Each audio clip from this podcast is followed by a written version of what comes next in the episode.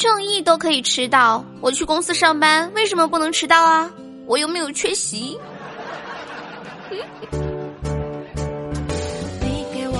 Hello，您现在收听到的是由开心主播悠悠这样为您带来的《正女孩真道》。大家好，我就是那个上班从来不会缺席，但是爱迟到的开心主播悠悠啊！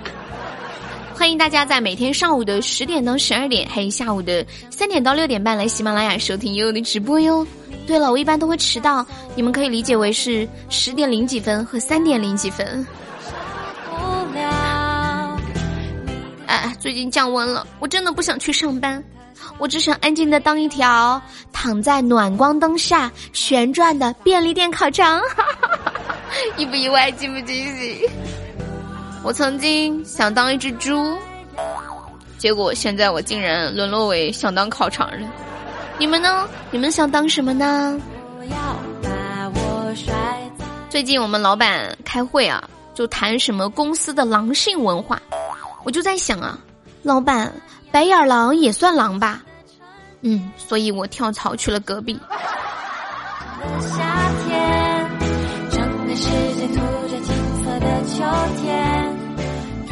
你们知道吗？这乞丐呀都要挑天气出去要饭，而我却要风雨无阻的上班，一个月就发一次工资，却要我每天上班，太过分了，真的。我搞不清楚为什么上班要那么努力，是老板创业又不是我创业，为什么叫我努力啊？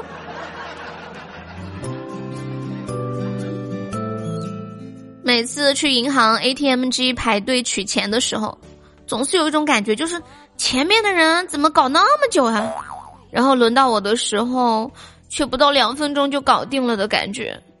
后来朋友告诉我，其实那只是因为我比较穷。每次看到应届生相互攀比工资，我就想笑。等过几年，他们就会明白，物质水平主要靠的是祖上积德。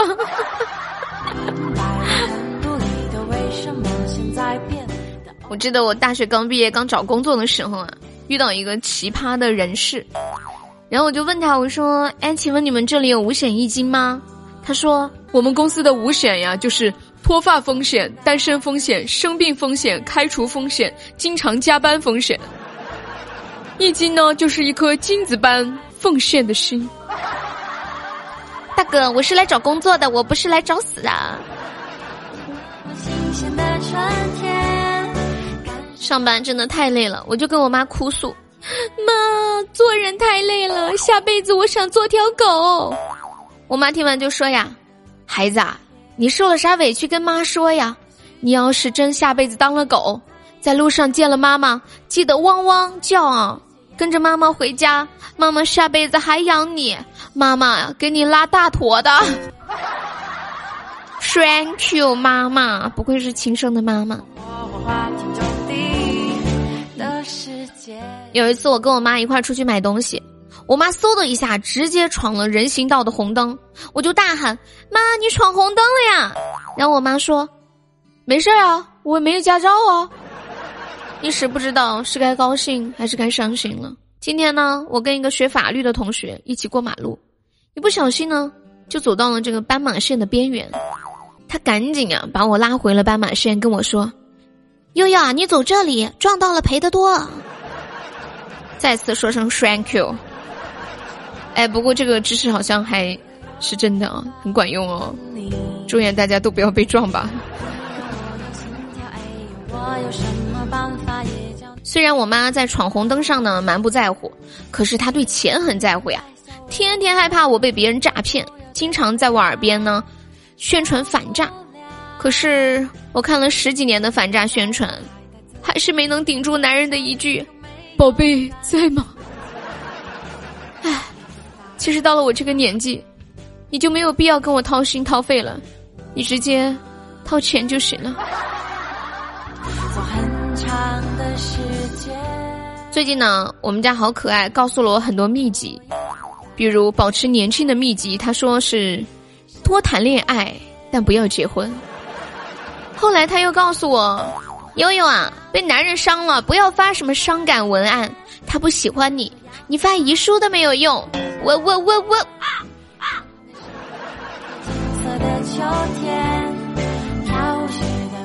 最近我们家曹姐啊找了个男朋友，这男朋友晚上睡觉的时候关了灯，拍了拍她的屁股说：“宝贝，你的屁股好大呀。”这曹姐听了默不作声，她在想，到底要不要告诉男朋友那不是他的屁股，是他的肚子呢？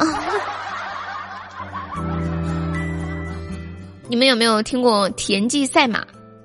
按照田忌赛马的规则，上流的男人就应该配这么下流的我。你们知道吗？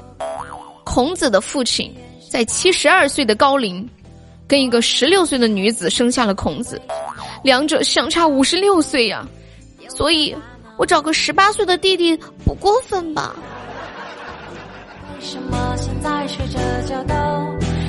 今天遇到了一件神奇的事情，我想说这是什么操作呀？地铁上一对情侣同时站不稳，然后他们紧紧的抱住，抱成了一坨，然后倒向了我，好有画面感呀！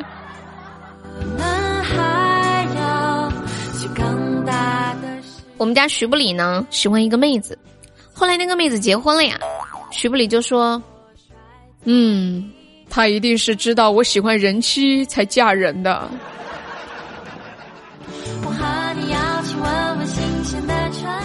我们家风花以前念书的时候呀，晚上宿舍断电了，然后他们宿舍那群人呢就在那里喊：“我们要电，我们要电！”结果真的电就来了，然后呢他们又喊：“我们要女人，我们要女人！”结果宿管阿姨来了。给了风花他们每人一个大嘴巴子。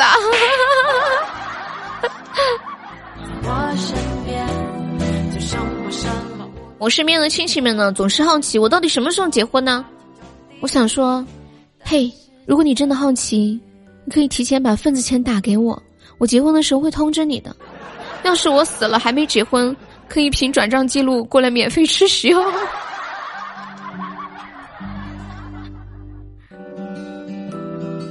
最近发现一件糟心的事情，就是没有男朋友就算了，天气还越来越冷。我记得之前有一次冬天，发现我自己的小腿皮肤发黑，当时啊还是疫情期间，我就冒险去医院看皮肤科，结果医生跟我说我是靠小太阳取暖烤的，这是要熏腊肉啊。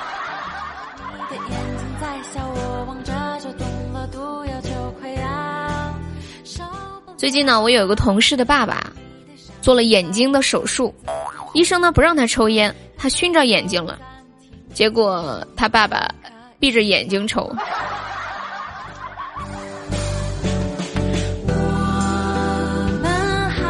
你们都知道啊，这身体呢是革命的本钱，所以呢，我就跟我的好兄弟不语说，不语啊，黄赌毒一个都不能沾哦。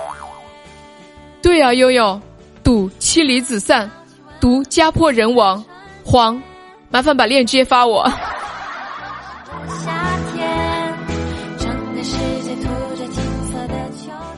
有一天呢，我问我们家渣渣，我说渣渣，要是在古代你当了皇帝，你会把你最好的朋友封在什么职位呢？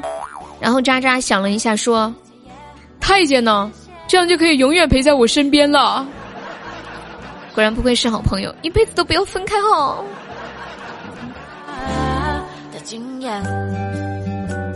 有一天，我们家表舅啊坐公交车，感觉有个人在摸他，他就大叫：“变态呀！你摸我干嘛？”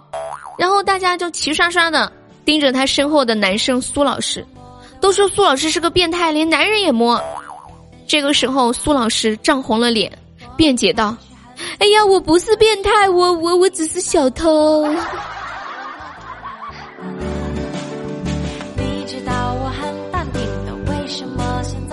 哎，想问一下，在听节目的小伙伴们，你们平时会用香水吗？我平时呢买香水啊，就是因为自己特别喜欢闻，所以就买。那我平时呢，都是把香水喷在人中这个地方自己闻，别人想闻的话自己买去吧。好了，您现在收听到的是由开心主播悠悠这样为您带来的《正女孩真道》，接下来进入我们本期的冷知识分享环节。今天呢，我们来聊一聊关于床的冷知识。想问问你们有没有去那种主题酒店睡过那种情侣圆床呢？你们知道情侣酒店的床为什么会有圆床吗？住过情侣酒店的人都知道啊，那种酒店基本上床都是圆形的。为什么是圆形？了解的就占少数了。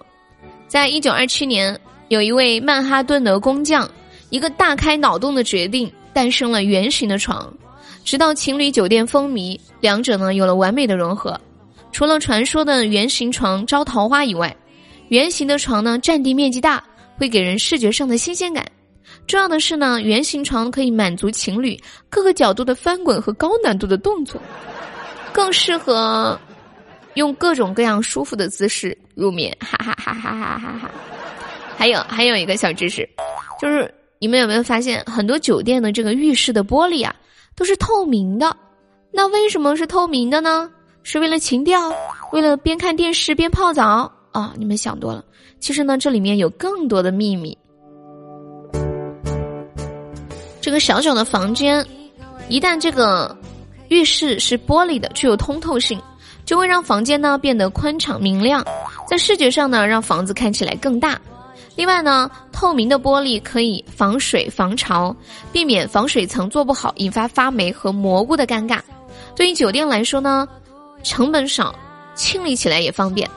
而透明玻璃呢，还可以让你随时洞察情况，比如洗完澡忘记关灯啊。那这样的设计呢，可以让你随时节约用电。如果不是透明的，你可能不知道都没有关，这个酒店浪费电呀。哇，这设计绝绝子哟！又学会了一个冷知识呀。好的，以上呢就是咱们本期节目的全部内容啦。我们下期再见了，拜拜，么么哒，嗯，拜拜喽。